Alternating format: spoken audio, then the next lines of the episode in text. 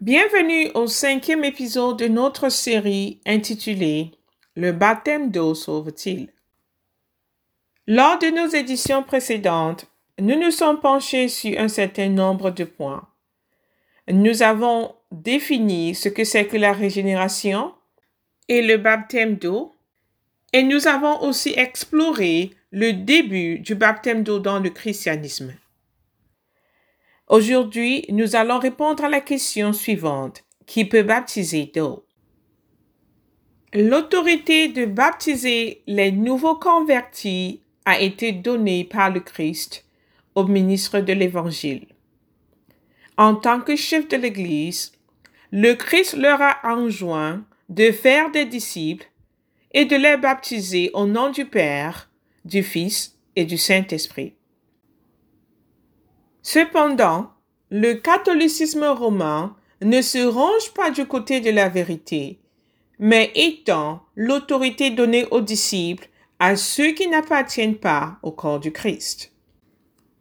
Il prétend que même un athée peut baptiser quelqu'un en cas d'urgence, à condition que cet athée ait une bonne intention et prononce la formule baptismale. Je te bénis au nom du Père, du Fils et du Saint-Esprit, et puis verse de l'eau sur la personne.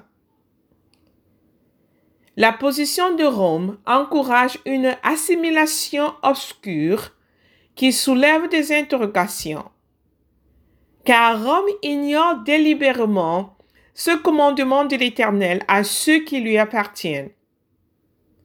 Ne vous mettez pas avec des incroyants sous un joug qui n'est pas celui du Seigneur. En effet, ce qui est juste peut-il s'unir à ceux qui s'opposent à la loi?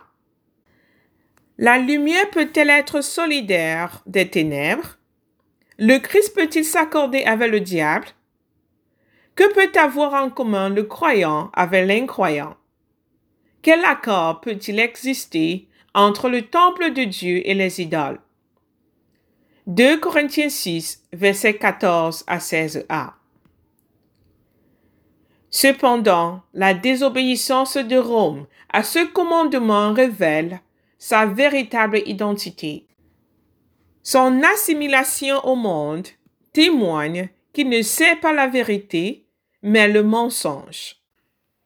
Rome n'est pas pour le Christ, mais contre lui.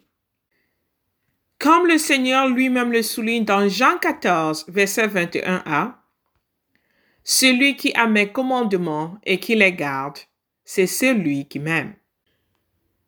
Par ailleurs, Rome parle d'urgence comme si la mort d'une personne pouvait surprendre l'Éternel et que dans ce cas, un autre homme devrait intervenir et faire ce que Dieu n'aurait pas pu faire à temps c'est-à-dire tourner le cœur d'un homme pécheur vers Dieu avant que l'homme ne soit emporté par la mort.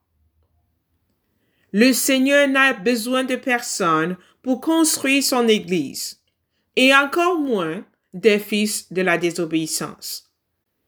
Il n'est pas limité par le temps, mais il contrôle le temps et fait tout en temps et lieu fixé par lui. Dieu n'est jamais en retard ni en avance, car il est souverain. J'annonce dès le commencement ce qui doit arriver, et longtemps d'avance ce qui n'est pas encore accompli. Je dis, mes arrêts subsisteront, et j'exécuterai toute ma volonté. Déclare l'Éternel dans Ésaïe 46, verset 10. Le jour où notre Seigneur a été crucifié, la plupart des gens dans la foule, et fort probablement tous ceux qui étaient présents au calvaire, en voyant les deux voleurs cloués sur la croix à côté de notre Seigneur, avaient certainement pensé qu'il était trop tard pour ces deux voleurs. Après tout, ils étaient aux portes de la mort et recevaient la récompense qui leur était due pour leurs actes de péché. Mais nous ne devons jamais oublier qu'en tout temps, tout se passe conformément à ce que Dieu a décrété. Rien n'est laissé au hasard ou à la malchance. Assurément, tout se déroulait au calvaire selon le plan précis de Dieu au moment qu'il avait fixé. Bien que le ciel paraissait sombre au-dessus de la tête de ces deux criminels, l'espoir n'était pas perdu, du moins pour l'un d'entre eux, celui que le Dieu souverain avait prédestiné à l'adoption avant la création du monde.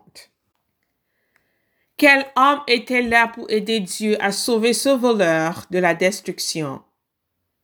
La réponse à cette question, c'est personne. Mais le roi de gloire, en un clin d'œil, changea le cœur de cet homme. Il était un homme spirituellement mort et était sur le point de quitter ce monde pour affronter les tourments éternels en enfer. Mais le Seigneur, le Dieu souverain l'aspégea d'eau pure et mit en lui un esprit nouveau et un cœur nouveau. Et instantanément, l'homme se tourna vers son Créateur et Sauveur et dit, Souviens-toi de moi quand tu viendras dans ton règne. Luc 23, verset 42. Et celui qui tient dans sa main l'âme de tout ce qui vit, le souffle de toute chair d'homme, Job 12, verset 10, répondit à l'homme, Je te le dis en vérité, aujourd'hui tu seras avec moi dans le paradis. Luc 23, verset 43. Mais l'autre voleur, prédestiné à la colère par Dieu, ne reçut aucun repos. Quelle profondeur ont la richesse, la sagesse et la connaissance de Dieu que ses jugements sont insondables et ses voies impénétrables, comme le souligne Romains 11, verset 33. L'Éternel est autosuffisant et n'a besoin de rien ni de personne pour réaliser ses plans. Il gouverne et règne sur toutes choses. Il fixe les temps et les saisons par sa propre autorité et ordonne les événements et les circonstances qui régissent la vie de toutes choses. Matthieu 10, verset 29. Rien ne peut contrecarrer le plan de l'Éternel. Rien ne peut l'empêcher de faire entrer dans sa gloire ceux qu'il a choisis comme héritiers de son royaume. Ainsi dit l'Éternel dans Matthieu 16, verset 18 je bâtirai mon Église, et les portes du séjour des morts ne prévaudront point contre elle. Le Seigneur Jésus ressuscitera de la mort spirituelle tous ceux qu'il a choisis avant le début des temps et les scellera dans son amour éternel, selon le conseil de sa volonté et son plan parfait et précis. Lors de notre prochain épisode, nous allons répondre à la question qui doit recevoir le baptême d'eau? Restez à l'écoute.